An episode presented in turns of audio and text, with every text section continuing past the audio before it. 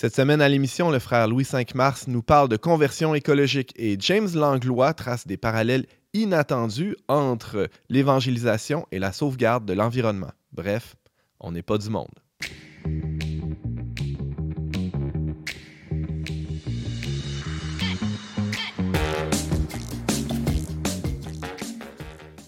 Bonjour à tous et bienvenue à votre magazine Foi et Culture. Ici Antoine Malenfant, votre animateur pour cette émission où nous parlerons de conversion écologique et nous avons avec nous James Langlois. Bonjour. Salut Antoine. James, as-tu déjà vécu une conversion?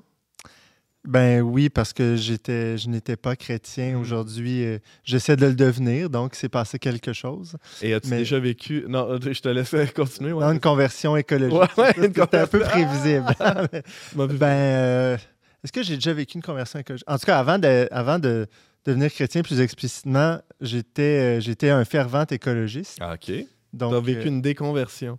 non, juste que ça, s'est. Euh, ça a pris une autre orientation, ouais, ça s'est, ça, s'est purifié, hmm. sanctifié en connaissant le Christ. Donc, c'est ça. Mais est-ce que je, mais je pense que la conversion écologique, elle est à continuellement à se vivre, comme la conversion du cœur euh, uh-huh. chrétienne d'ailleurs.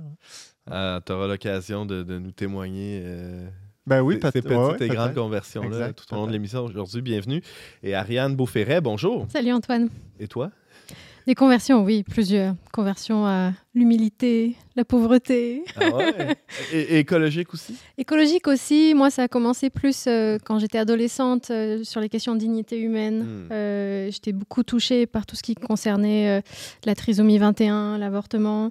Et plus tard, l'environnement s'est rajouté parce que je me suis j'ai compris que tout ça était lié. Hmm. C'est d'ailleurs ce que le pape François disait dans ben son encyclique, que tout est lié. Alors, c'est intéressant que tu amènes ce point-là parce que, euh, euh, bon, c'est une intuition très forte qu'on retrouve dans, qu'on retrouvait dans aussi, que tout est lié. C'est ce qu'on appelle même aussi l'écologie intégrale. Tu parlais de dignité mm-hmm. humaine. Euh, a priori, bon, c'est peut-être pas un enjeu qui est si souvent soulevé chez les écologistes, mais dans, dans, dans l'enseignement de l'Église, tout ça est, intégré.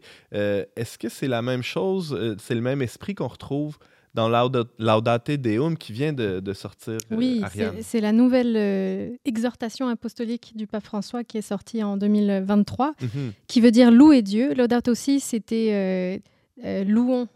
Loué sois-tu. Loué sois-tu. Merci James. Et là, c'est louer Dieu, mais il a utilisé les mêmes termes parce qu'il va redire énormément de choses. C'est une lettre plus courte, il va répéter des choses de la haute aussi, mais avec euh, une plus grand, un, plus grand, un plus grand appel à l'engagement, en fait, autant des nations que des personnes, à cause de l'urgence de la situation. Oui, parce que c'est peut-être ça qui a changé. Ça fait quoi, huit ans que l'ordre oui. aussi est sorti?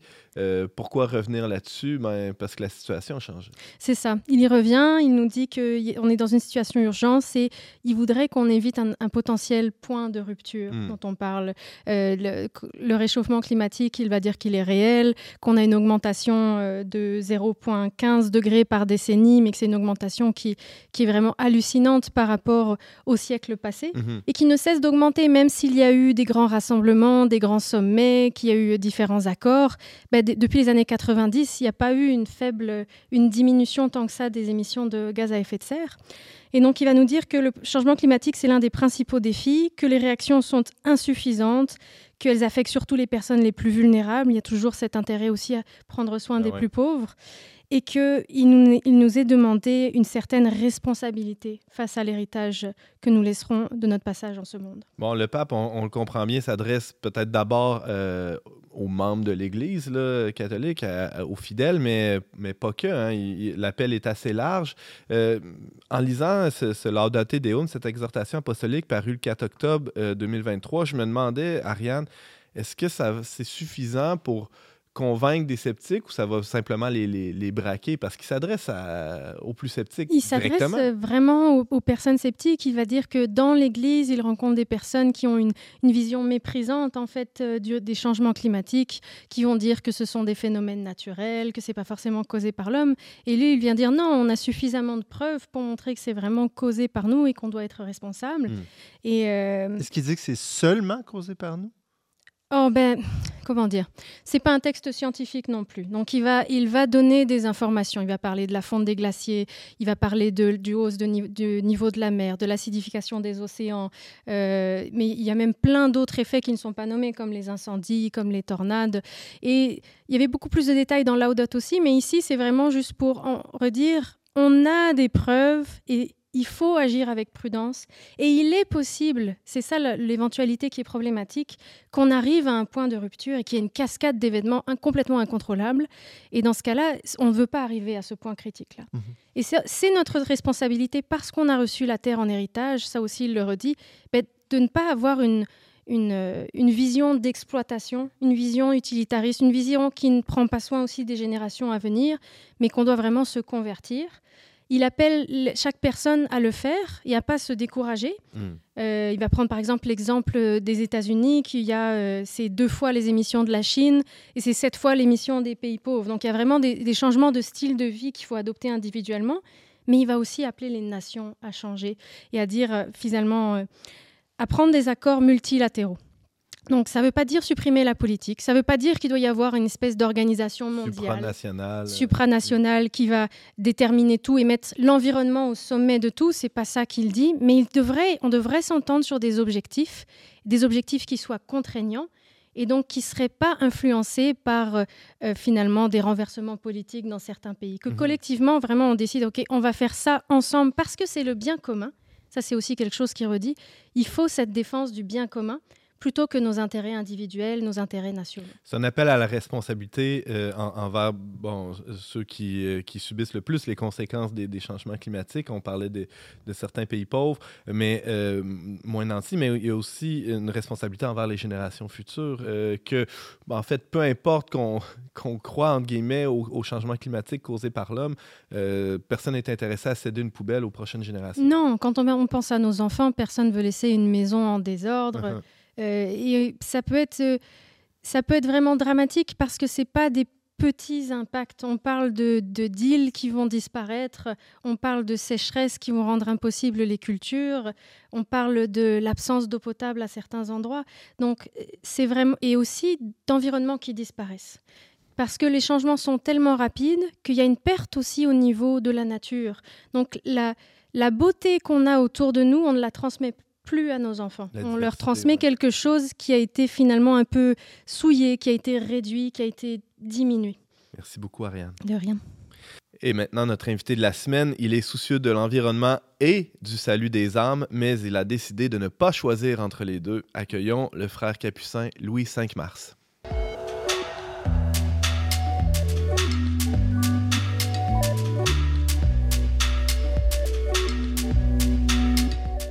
Frère Louis, bonjour et bienvenue à On n'est pas du monde. Bonjour Antoine, merci. Alors tu es Père Capucin, donc héritier de la spiritualité de Saint François d'Assise, dans laquelle la pénitence et la conversion ont une place assez importante, est-ce que je me trompe? Non, c'est central, hein. c'est central depuis le début, c'est c'est l'origine de notre, de notre mouvement, de notre spiritualité. Mais ce pas des mots faciles à entendre de nos jours. Hein? Pénitence, conversion, c'est pas un peu contre, contre, productif d'aborder ces, ces mots-là quand on parle d'écologie aujourd'hui? Tu as raison, c'est un, mot, euh, c'est un mot qui a perdu beaucoup de, de, de, sa de sa beauté, de sa valeur, je mm-hmm. trouve. Hein. Saint François parle de la joie de faire pénitence, alors on est loin de ça.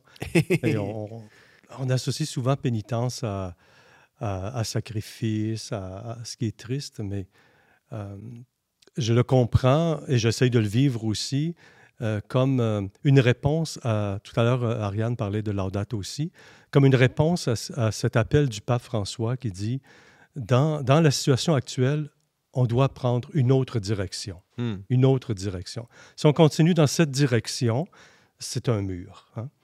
Alors, cette autre direction, ben moi, en puisant dans, ma spiritualité, dans notre héritage, comme tu viens de dire, ben, il y a cette expérience de pénitence. Et là, j'ai creusé ça un peu euh, au cours des dernières années. Ben oui, c'est d'ailleurs à ce titre-là qu'on voulait t'inviter aujourd'hui à mm-hmm. l'émission parce que tu as réfléchi à la question de la, de la pénitence ou la conversion écologique euh, comme, comme une aide hein, pour qu'on puisse, euh, nous, à notre tour, nous aussi, euh, réfléchir à l'écologie, mais avec un, regard nouveau. si on parle de conversion écologique ou de pénitence écologique, ça fait nécessairement référence au péché. Bien sûr. C'est un mot encore plus difficile à deux, mots, deux mots difficiles dans une entrevue. Hein, euh, Peut-être, euh, euh, avant d'aller plus loin, j'aimerais qu'on définisse de quoi il est question quand on parle de péché, frère Louis. on a des idées préconçues sur ça. Oui. on peut aller voir facilement dans, le catéchisme. je relisais récemment une définition qu'on trouve tout ce qui est contraire à la bonté, à, la bonté divine hmm. et tout ce qui est euh, euh, contraire à la vérité, euh, tout ce qui est contraire à la nature, à la réalité de nos relations entre nous, mais aussi qui est contraire à, la, à la, bonté, au dessein de Dieu pour l'humanité. Alors ça, c'est... Et, les papes, particulièrement Jean-Paul II, ont, ont, développé aussi euh, la notion, euh, et je pense que c'est important lorsqu'on parle de pénitence, la notion de, péché, de structure de péché ou de péché structurel ou de... Euh, c'est quoi une structure de péché? Une structure de péché, c'est une, une, une, organisation, une manière de fonctionner, un système qui soit induit à commettre le mal mm-hmm. hein, ou le rend plus facile. Euh, ou nous rend complices même malgré nous. Ah Et Jean-Paul II donne beaucoup, beaucoup d'exemples. Le pape François en rajoute aussi dans date aussi. Euh, il ajoute même la pollution, par exemple. Mais le pape euh, Jean-Paul II va parler de racisme, de terrorisme, de mafia, de la traite humaine, de la pornographie, etc., etc. Le pape François va en, va en ajouter la surconsommation, par exemple. Donc, des structures qui font que même sans en être pleinement conscient, hmm. on participe à, des structures qui, qui causent euh, euh, soit de l'exploitation, soit de l'injustice, qui font du tort. Hmm. Pour employer une expression plus franciscaine, on pourrait dire qui défigurent euh, l'être humain, ah qui dénaturent aussi les liens qui sont entre nous. Les liens qui existent entre nous, ce pas des liens de domination. Ça ne doit pas être des liens de domination. L'être humain n'est pas un objet, l'être humain n'est pas un déchet, l'être humain est un, semblable. Donc, tout ce qui dénature, tout ce qui fait que mon rapport avec l'autre, c'est un rapport de possession ou de domination ou de déchet, c'est une structure qui m'induit au péché. Hmm. Donc, la pénitence, je ne sais pas si tu allais me poser la question. Euh, je te laisse aller. la pénitence, donc, c'est de trouver comment, personnellement, mais encore là, personnellement, c'est pas suffisant, selon le pape François. Mais comment on va se, retirer de ces structures-là? En tout cas, s'en distancer, puis développer d'autres choses. OK. Hein? Avant de répondre à, cette question-là, parce que c'est quand même une question importante, il ne faut euh, absolument pas euh, l'écarter. Je, je, déduis, et tu l'as un peu évoqué, qu'il existe des péchés qu'on pourrait dire écologiques, hein, ben, ou du moins des structures de péché, qui, ben, même personnelles, qui, qui, ont rapport avec la sauvegarde de, l'environnement. Euh, bon, tu parlais de la pollution, mais plus précisément, qu'est-ce que ça peut représenter des, des, C'est un peu bizarre de parler en ces termes-là. Oui, je ne voudrais pas avoir l'air d'un moraliste écologique ou d'un ayatollah de euh, vert, mais il y a des réalités quand même qui ne manquent pas. Là. Dans, dans aussi, euh, le pape François a une affirmation très forte. Je ne sais pas si c'est lui ou s'il cite quelqu'un, mais aujourd'hui, euh, acheter, acheter est un acte moral. Hmm. Hein? Acheter est un acte éthique. Hein? Acheter n'est pas seulement un acte de consommation, euh, et c'est ce qu'on fait, nous, dans, nos sociétés, mais c'est aussi un acte moral. Derrière beaucoup des produits, beaucoup de ce qu'on consomme, il y a de la sueur, hmm. il y a du travail, parfois il y a du sang aussi. Hmm. Hein. Et donc, ça demande, euh, et on est plus ou moins conscient. Ben Alors, le premier exercice, c'est certainement de réfléchir.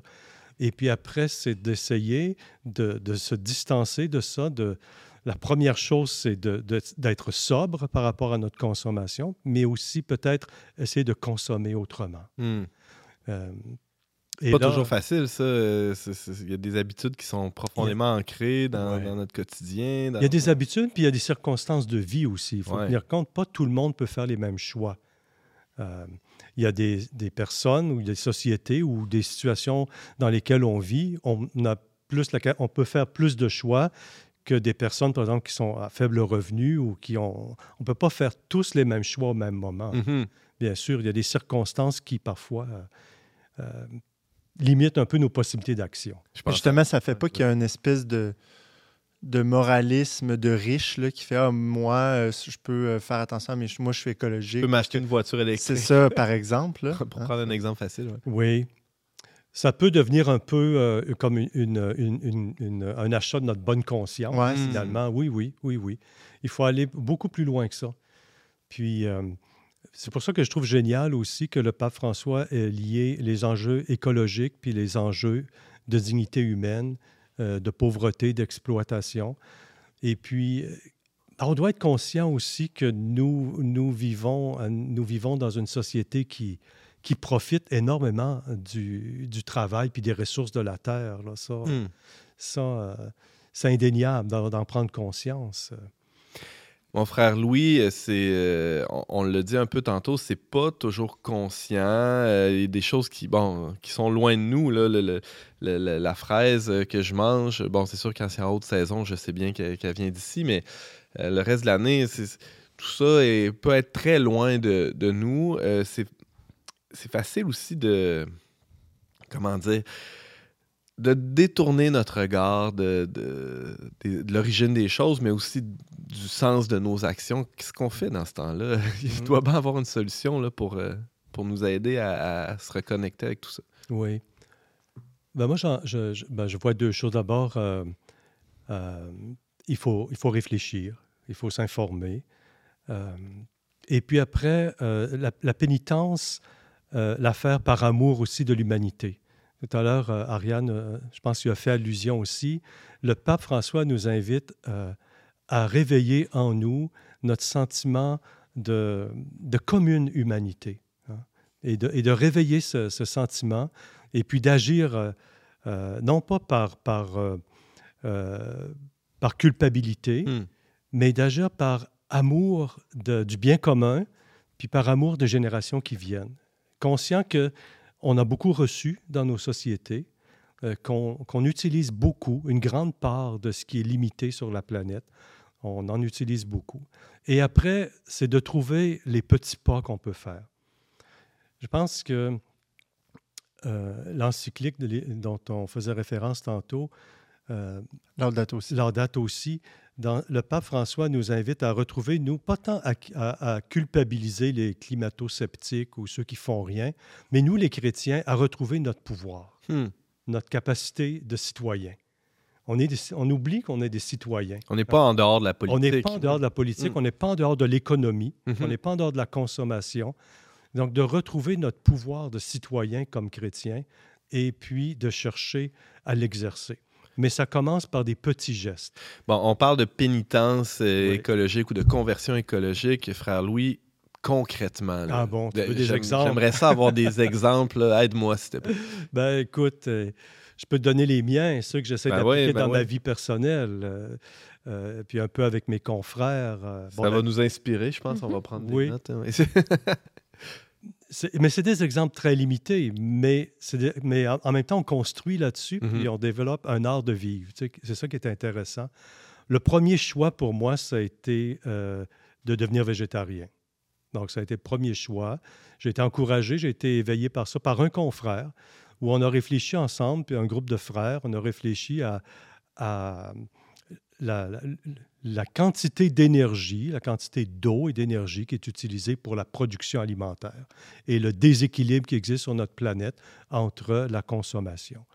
La majorité des gens sur notre planète euh, se contentent dans la journée d'un bol de riz, par exemple.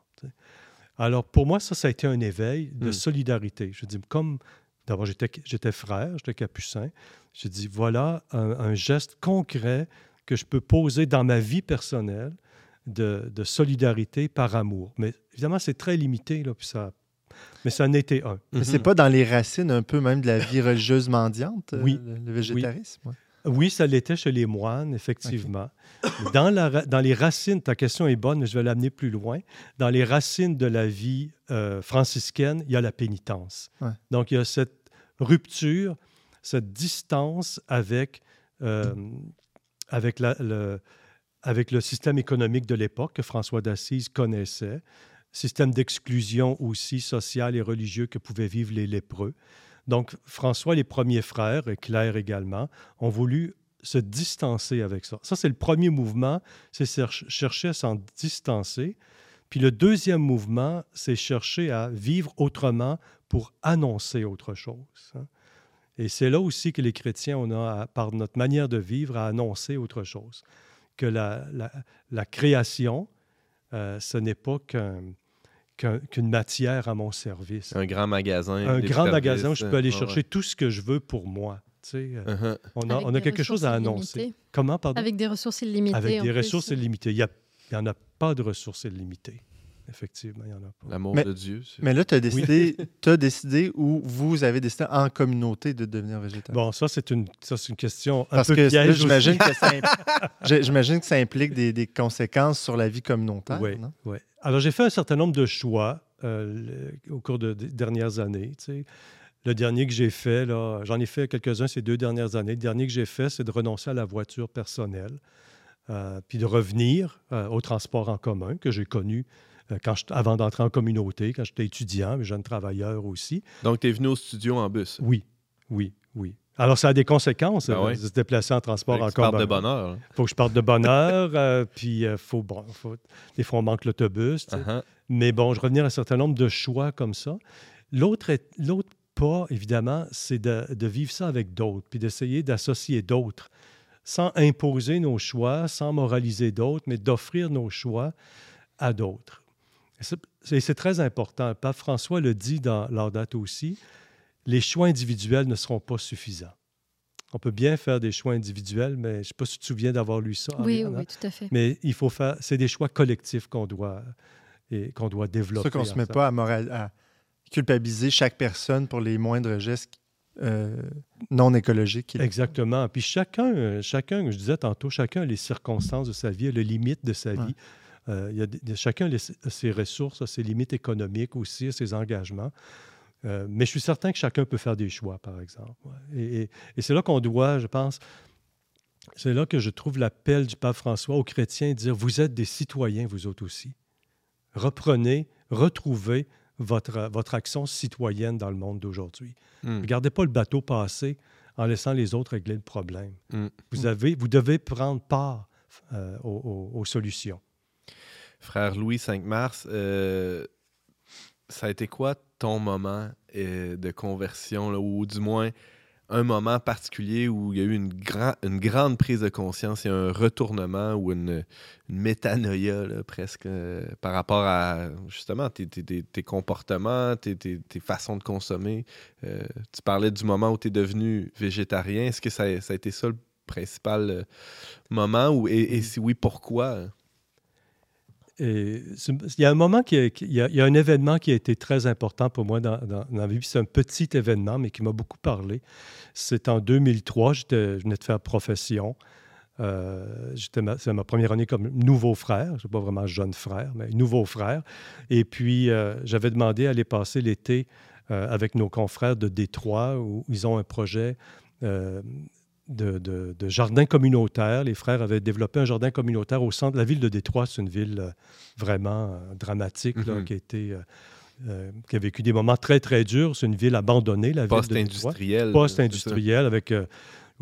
donc, il y avait des, les frères ont récupéré des terrains qu'ils ont fait décontaminer d'anciennes... Et ils ont développé des, jardins communautaires. Alors, j'étais travailler un été avec eux, avec ces frères. Et je m'étais dit, cet été-là, moi, je vais être comme un travailleur agricole. Alors, euh, notre, notre ordre venait de sortir un document sur la minorité, être mineur, puis j'ai dit, je veux essayer ça. Alors, tout l'été, je travaillais comme travailleur agricole dans les jardins. Et puis, on allait vendre nos légumes au marché. Hein. Alors, avec le confrère, euh, on allait vendre nos légumes. Puis un jour, on avait ramassé tous nos zucchinis. Euh, les zucchinis, quand ça produit, ça produit. Puis on l'avait empaqueté, puis lavé, puis pesé, puis bon. Puis là, on arrive au, puis moi, j'avais vu tout le travail qu'il y avait là-dedans. J'avais sarclé, j'avais récolté, j'avais empaqueté, j'avais pesé, j'avais lavé. On arrive au marché tôt le matin, on monte notre étalage, puis on vend nos légumes. Puis là, les gens négocient puis bargainent pour 25 cents. Hmm. Et là, ça, ça m'avait, je le dis avec émotion, hmm. ça m'avait profondément blessé. Mm. Mais je dis, vous n'avez pas idée de tout le travail qu'il y a là-dedans.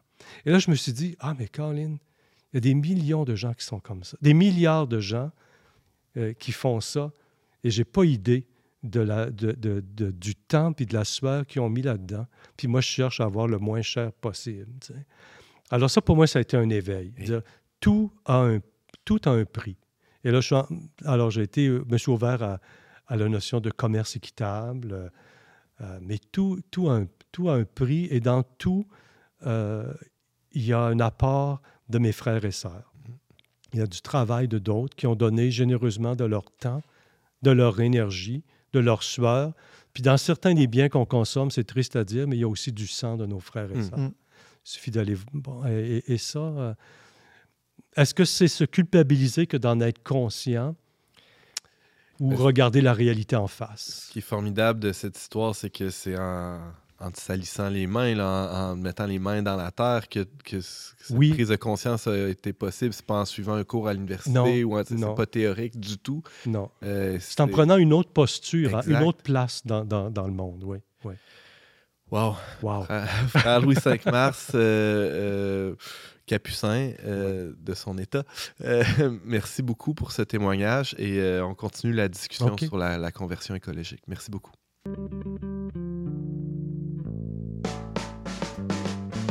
On n'est pas du monde est une émission produite par l'équipe du magazine Le Verbe. Pour vous abonner gratuitement et recevoir 8 numéros par année, visitez leverbe.com abonnement.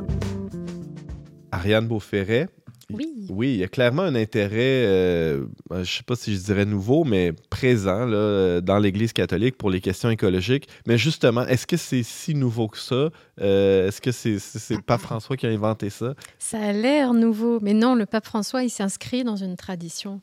Il s'inscrit dans une tradition qui est ancienne. On le voit aussi, euh, tradition même parfois monastique, hmm. de d'ascèse, de vie en communauté, de simplicité, de, de pénitence, de sobriété, on pourrait sortir de tempérance, plein, plein de vertus et de, J'aime beaucoup l'idée d'art de, vivre aussi que vous avez énoncé. Mm.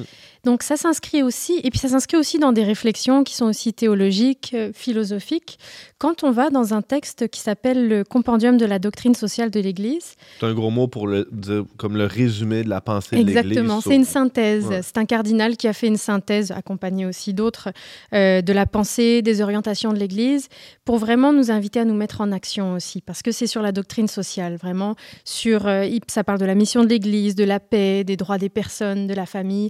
Et il y a tout un passage aussi sur la sauvegarde de l'environnement.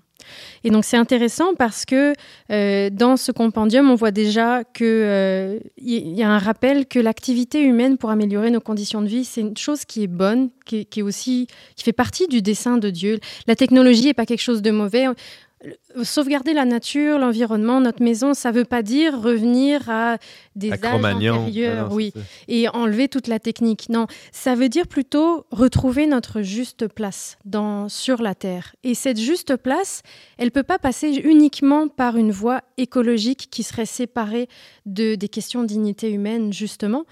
Et elle peut pas être séparée non plus, elle peut pas être vécue d'une façon qui soit qui nie la transcendance en fait. Qu'est-ce que ça veut dire? Ça veut dire aussi reconnaître que la terre nous est donnée en héritage et qu'elle nous est donnée par Dieu. Mmh. Et donc que Dieu a un dessein avec cette terre qu'il a fait d'une certaine façon. Donc on peut et qui nous fait participer. ça, c'est quelque chose qu'on retrouve aussi dans le compendium. Euh, on devient des, des, des co-créateurs, des coopérateurs, en fait. C'est une mission qu'il nous donne de la faire fructifier, mais d'une façon aussi qu'il nous a léguée. Donc il y a cette partie d'héritage, puis cette partie aussi de on coopère à la création. On a une place spécifique, on n'est ni au même niveau que les plantes et les animaux parce qu'on a une, conscience. Ça dépend qui. normalement, on ne devrait pas l'être, mais on, est capable de conceptualiser, de vivre, de changer l'environnement et même durablement. Uh-huh. Mais aussi, il faut regarder plus haut et avoir l'humilité de voir qu'on reçoit quelque chose. Ça s'inscrit dans une, mission. Euh, Ariane, l'Église euh, invite le monde et les chrétiens à, l'action pour euh, prendre soin de notre maison commune. Comment elle fait ça? Elle nous invite à l'action, donc déjà individuellement et collectivement. Elle montre un peu l'exemple. Euh, par exemple, à l'état du Vatican, euh, surtout avec euh, Benoît XVI, il y a eu beaucoup de changements ah depuis les années 2008. maintenant, il y a tout un toit du Vatican qui est couvert de panneaux solaires. L'électricité, depuis 2015, je pense, c'est entièrement renouvelable. Euh, de sources renouvelables, soit dans la Cité du Vatican, mais aussi à l'extérieur. Au niveau de l'alimentation, il y a cette idée avec euh, le pape François d'une certaine sobriété. Les, repas sont beaucoup plus végétariens, sont très locaux. Tout est produit dans les, la ferme de Castel Gondolfo, mmh. euh, qui est une petite ferme avec vraiment une échelle humaine c'est pas une immense exploitation avec 1000 euh, porcs, 1000 vaches. Non, c'est la grosse machinerie. C'est ça. Non, non, non. C'est il y a de la technologie aussi. Euh, ils ont une, disons des euh, des usines thermiques, usines électriques, mais qui rendent le plus efficace possible pour qu'il y ait le moins de pertes énergétiques. Des tas de petits gestes comme ça qui s'accumulent et qui font en sorte que ça permet d'avoir peut-être un, un exemple au moins à l'échelle de la Cité du Vatican. C'est inspirant. James? En Italie, moi, je mangerais local n'importe quand. tu boirais local aussi. oui, c'est sûr qu'il faut, comme le disait le frère Louis V Mars, il y, a des, il y a des contraintes et l'endroit où on vit, c'est une contrainte aussi. Euh, il, y a, il, y a, certains aliments, par exemple, nous, on est dans un pays nordique qui sont pas disponibles, mais il faut, à l'année longue, je veux dire, mais on peut retrouver quand même une certaine sobriété, puis retrouver des façons de conserver les aliments, par exemple.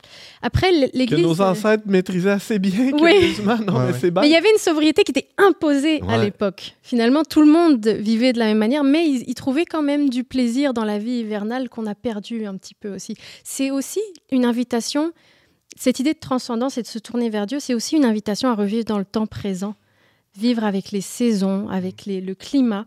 Et avec les gens qui nous entourent. Avec les gens qui nous entourent dans environnement proche. Plutôt que d'être peut-être dans des relations qui sont toujours virtuelles ou très très loin. Mhm. Donc c'est une invitation à beaucoup de choses pour se mettre euh, en marche. Et je pense qu'il y a deux aspects à laquelle l'Église nous invite. C'est déjà la, de se poser l'action, est-ce que je suis reconnaissant de ce que j'ai? Ça, c'est un premier acte d'humilité, de voir que je le reçois, quelle gratitude j'ai? Et ça, tout le monde peut le faire, même si on n'est pas croyant des actes de gratitude, tout le monde le fait. Peu importe notre condition sociale. Tout à fait, parce qu'on reçoit tout. Ça nous prémunit un peu contre la tentation de consommer davantage tout le temps. Aussi, oui. Ça nous, ça nous fait réfléchir à d'où est-ce que ça vient, qui me le donne d'être dans un acte de gratitude.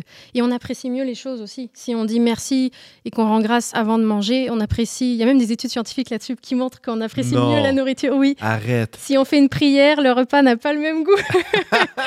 mais euh, il y a un deuxième acte, c'est un acte de reconnaissance, mais cette fois qui est tourné vers Dieu. Et donc en fait, c'est un deuxième acte d'humilité qu'on fait quand on est croyant. Le fait de se tourner vers Dieu et de dire je, je te remercie, loué sois-tu pour ce que tu me donnes mais ça nous remet ça aussi à notre place, mmh. parce qu'on comprend qu'on a besoin de, du monde, des gens qui nous entourent, mais on a aussi besoin de Dieu qui a créé tout cela. Ariane Beauferret, chroniqueuse au Verbe, merci beaucoup. Merci.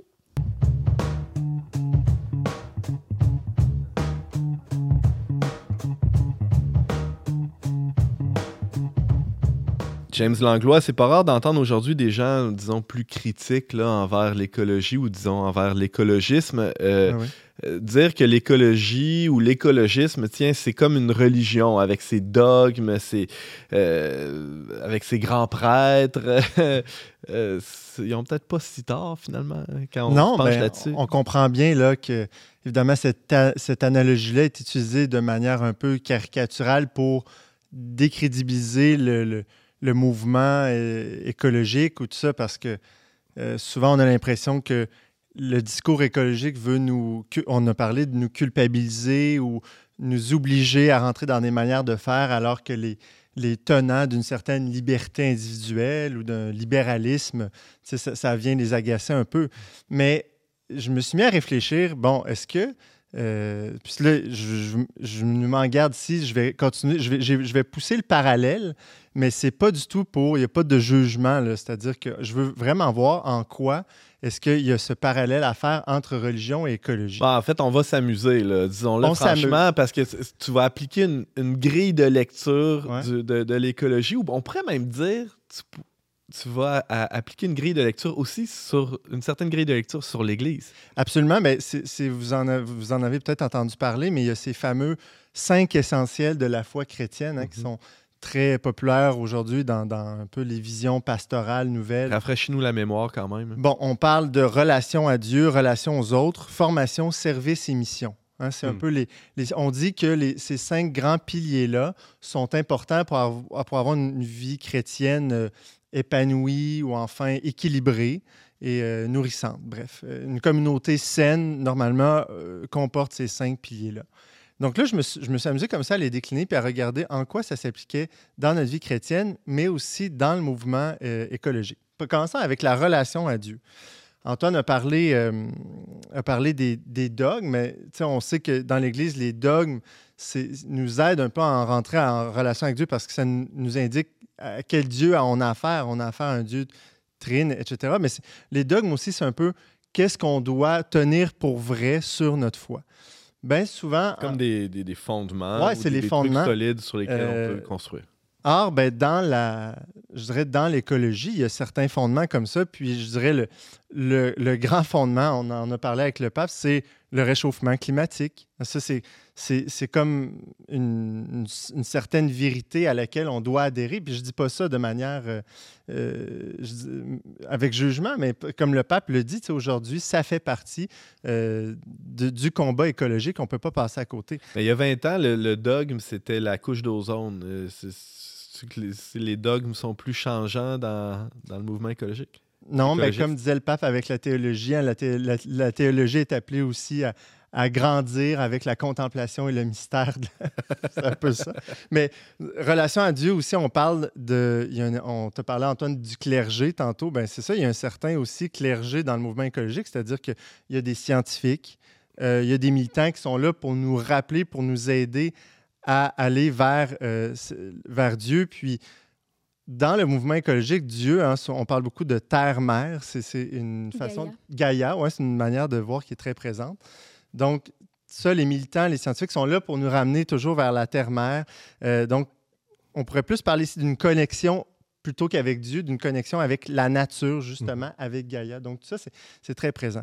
Ensuite, la relation aux autres. Euh, ici, on parle de fraternité, au fond, dans la vie chrétienne, d'avoir des frères et sœurs dans la foi qui sont là pour nous aider à, nous relier à Dieu. Donc, souvent, pour se relier à Dieu, on, on a la prière et de cette prière-là, on est amené à aller vers les autres. Et dans le mouvement, dans l'écologisme, c'est encore plus large, en fait, puis c'est beau parce que c'est aimer tout le vivant, tout ce qui vit. Mhm. Et euh, Saint François d'Assise, d'une certaine manière, le pape le choisit comme, euh, euh, il disait, saint patron des écologistes, c'est ça? Oui. Ben, petite, ben, je pense que François, avant d'aimer tout le vivant, c'était reconnu créature avec les autres créatures. C'est ça qui est le fondement aussi. C'est de Tout à l'heure, tu parlais de notre juste place, c'est de retrouver notre juste place.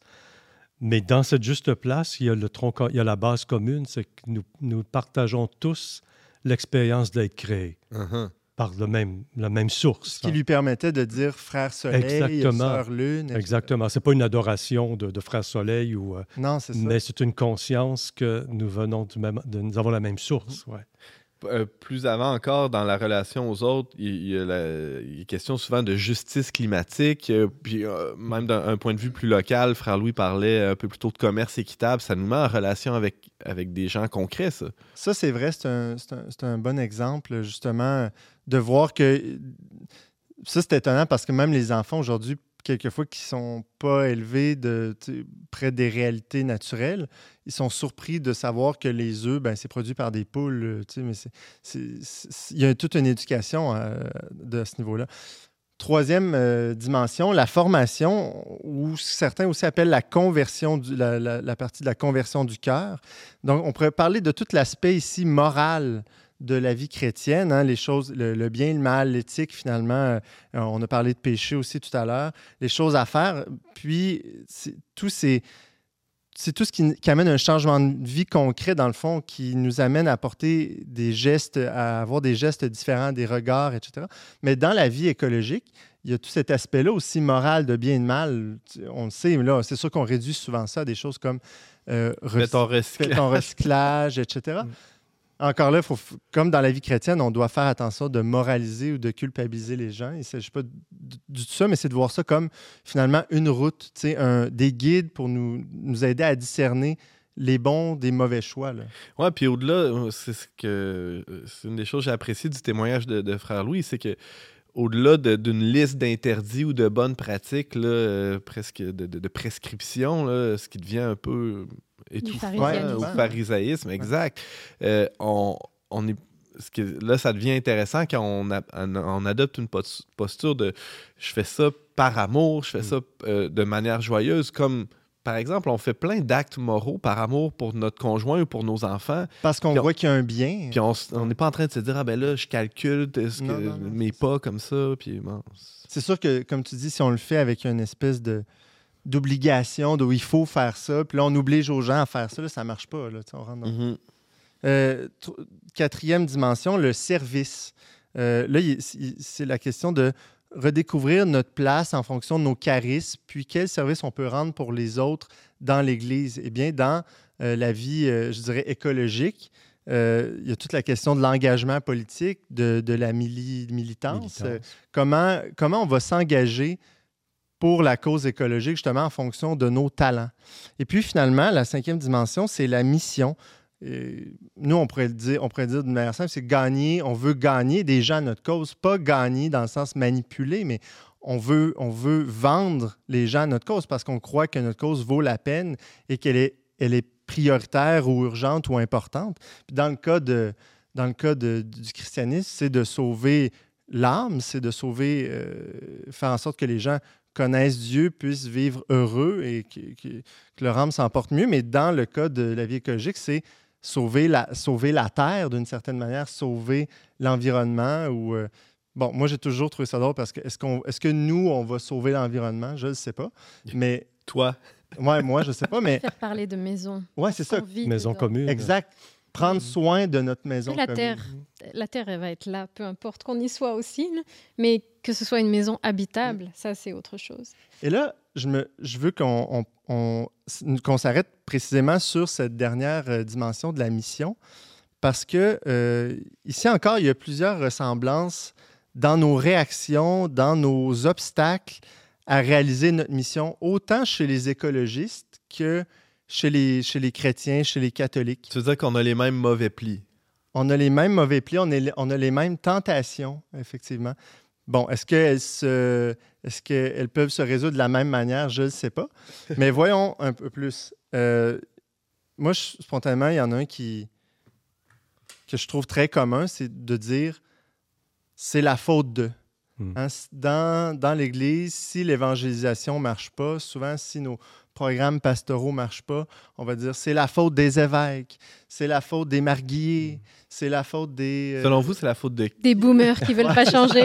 c'est la faute des anciennes générations. Le Vatican II. Oui, oui, ben oui. Donc, il y a toujours cette. C'est la faute de. Hmm. Euh, de même que dans. Euh, dans l'écologisme, on peut arriver toujours à dire ben, c'est la faute des dirigeants, c'est la hmm. faute des politiciens, c'est la faute du capitalisme, c'est la faute des riches. Et puis s'installe chez nous une espèce de, de cynisme parce qu'on finit par ne plus croire que les changements sont possibles, mm, mm, mm. parce que on accuse les autres, mais... Euh, Cette énergie-là qui, est dépensée à accuser les autres et, pas dépensée à, scruter notre, notre, propre comportement à nous. Non, c'est là que j'en viens. Je pense que la solution à ça, puis ça, l'Évangile, c'est très clair. Hein, le Christ nous dit, euh, vous ne pouvez pas regarder la poutre qui est dans l'œil de ton frère. La paille. Dans la paille, merci. Alors que toi, tu as une poutre dans l'œil. Uh-huh. Donc, c'est un peu le même principe. On doit se regarder d'abord. Qu'est-ce qu'on fait toujours? Se ramener à soi? Puis, je pense qu'un des remèdes à ça, c'est demander la grâce de l'humilité, au fond. Parce que c'est l'humilité qui nous amène vraiment à nous regarder nous-mêmes, d'abord à faire la vérité sur soi, puis ensuite peut-être penser voir à l'extérieur. D'ailleurs, dans Laudato aussi, on revient à Laudato aussi, euh, une citation qui m'a beaucoup frappé sur l'humilité, justement. Ah le pape dit, euh, je ne sais pas quel numéro, là, mais la disparition de l'humilité chez les êtres humains euh, est, une grande menace pour la planète et mm. pour l'intégrité et pour le bien, pour la paix. Et on est vraiment à une époque où on, on, a, on risque de perdre cette humilité, notre réelle place, hein, en voulant devenir euh, euh, transhumain, en voulant dépasser toutes les limites de la condition humaine. Et ça, c'est une, il dit, c'est une mhm. grande menace, la perte de l'humilité, de notre juste place. Et c'est d'ailleurs comme ça que le pape a terminé la lettre Laudate Deum. Euh, je l'ai, est-ce que tu... Vas-y, vas-y. il dit « Louez Dieu », c'est Laudate Deum. Et le nom de cette lettre, c'est le, dernier numéro de, de ce texte-là, là, le pape termine comme ça. « Parce qu'un être humain qui prétend prendre la place de Dieu devient le pire danger pour lui-même nous-mêmes. Ouais, voilà. C'est quoi notre juste place? Ben, ça prend de l'humilité pour ça, mm. en effet. J'ai trouvé un, écho aussi euh, dans la première exhortation apostolique du pape, Evangelii Gaudium, hein, la joie de l'Évangile. Il dresse à un moment donné euh, plusieurs obstacles à, à, la mission de l'Église, puis il dit non au pessimisme stérile. Oui, oui, oui. oui, oui. Donc, cette espèce de chialage, tout ça, de cynisme finalement qui produit pas de fruits, qui nous donne absolument rien. Et, même qui nous euh, démobilise finalement. Absolument. Et, euh, le pape euh, souvent réagit en disant, moi j'y crois encore, moi j'ai de l'espérance et je voudrais que les chrétiens, vous vous réveillez aussi. Ne sombrez pas dans le pessimisme. Surtout que ce pessimisme, il est là, il vient avec du cynisme et il est sans joie. Mm. Alors que l'autre chemin, c'est un chemin de joie, justement. Tu parlais de division hein, juste avant. Euh, le pape dit aussi non à la guerre entre nous. Et là, ça m'amène à un autre. Euh, un autre euh, Il n'y a pas de guerre dans l'Église? Une autre tentation qu'on a dans la mission, autant écologique que chrétienne, c'est d'avoir des solutions mur à mur, ah de penser que seule notre vision des choses, seule la solution à laquelle on a pensé, qui est qui est bonne, hein, ça ne veut pas dire qu'elle est mauvaise, mais que c'est la seule solution qu'on doit appliquer partout. Hein, je donne ben, Dans l'évangélisation, mm. ça serait quoi des solutions mur à mur qui pourraient être appliquées ou tentes Puis encore là, je donne, je donne un exemple, mais j'ai rien contre ça, mais par exemple, dire que la pop louange, c'est c'est ça qu'on doit appliquer partout, dans toutes les paroisses. Donc, ça prend un ben avec une guitare, un drum, puis euh, tout ça dans toutes les églises. Ça va régler, que c'est la panacée finalement, qu'un seul élément va faire foi de tout. Et là, moi, j'en vois, je vois ça dans le mouvement, dans le discours écologique en ce moment avec l'auto électrique. Oui. Je veux dire, l'auto électrique, c'est comme si c'était euh, la solution. La, solution, qui va tout régler les problèmes, alors que on va peut-être continuer de vivre comme avant, en changeant juste ça. C'est ça. c'est un grand enjeu derrière tous ces, ces, trucs ou ces aménagements de solutions. Mm. Euh, le grand problème, c'est qu'on ne change pas notre manière, mm. notre, notre mm-hmm. style de vie. Non. On fait juste ajuster autrement notre consommation, mais on ne, ne change rien. Parlant de, de rien changer, un une autre tentation que, que je vois, c'est euh, le pape nous dit dans l'Évangile Gaudium non à la mondanité spirituelle. Ah, oui, oui, Là, il parle ici de ces chrétiens qui, souvent, dans des discussions de salon, des discussions théologiques, euh, vont chercher, au fond, leur propre gloire, leur propre bien-être personnel. Et ça, ça se manifeste souvent dans l'Église, puis même dans la société civile, par des réunionites aigus, mmh, mmh, mmh. Euh, une espèce de, bourgeoisie bureaucratique où on s'installe, où on discute. L'autoréférentiel dans le L'autoréférentiel, où on a où on a finalement on, on, on ne pose jamais de gestes concrets, mais on, est là dans nos beaux principes, dans nos beaux libellés, mais concrètement, ça ne change absolument rien. Il n'y a pas de conversion là-dedans. Là. Ça, c'est pas une conversion. C'est des conversations. C'est pas une conversion. bon. mais souvent, on a, ça nous donne en plus l'illusion qu'on change quelque mmh, chose. Mmh, mmh, parce qu'on travaille, on fait des réunions. Ça, on, a-tu parlé d'évangélisation? Ah, hein? Puis on a-tu produit des documents ben, oui. mais finalement, est-ce qu'on en fait d'évangélisation? Non. Dans l'environnement, on pourrait penser aux conférences des partis, justement, les COP. Ah oui, puis, mais Mm. ça, me, ça me touchait aussi de voir que dans ton récit, justement, je pense qu'un des remèdes à ça, c'est l'incarnation. Mm-hmm. Et dans ton, dans ton histoire, tu disais que justement, c'est quand tu t'es mis les mains dans la terre, où là, tu as compris la réalité des gens qui, qui vivent. Souvent, quand on prend la place de l'autre aussi, ben ça nous interpelle. Mais j'aime bien ta comparaison, ta réflexion sur euh, l'écologie comme une religion, puis je pense qu'il faut s'y méfier, se méfier de ça aussi. Moi, j'ai compris les interpellations de Laudato aussi, euh, non pas comme faites de l'écologie votre religion, mais comme vous les chrétiens, prenez au sérieux ces faits. Prenez-les au sérieux ces faits. Et, qui ne sont pas étrangers à votre foi. Qui ne sont, pas, étrangers et qui demandent une réponse. Uh-huh. Participez à la réponse, vous les chrétiens. Apportez, participez à la réponse avec, avec votre anthropologie, avec vos valeurs, avec votre souci du bien commun, mm. du royaume de Dieu. Participez. Et, euh, et ne soyez pas dépassés, découragés, cyniques, démissionnés. Là, il y a un appel, puis j'écoutais encore cette semaine l'évêque d'Arras euh, en France, qui appelle encore les, les, chrétiens à être des citoyens. Prenez part à tous ces enjeux. Restez pas, regardez pas la parade passer. Hmm.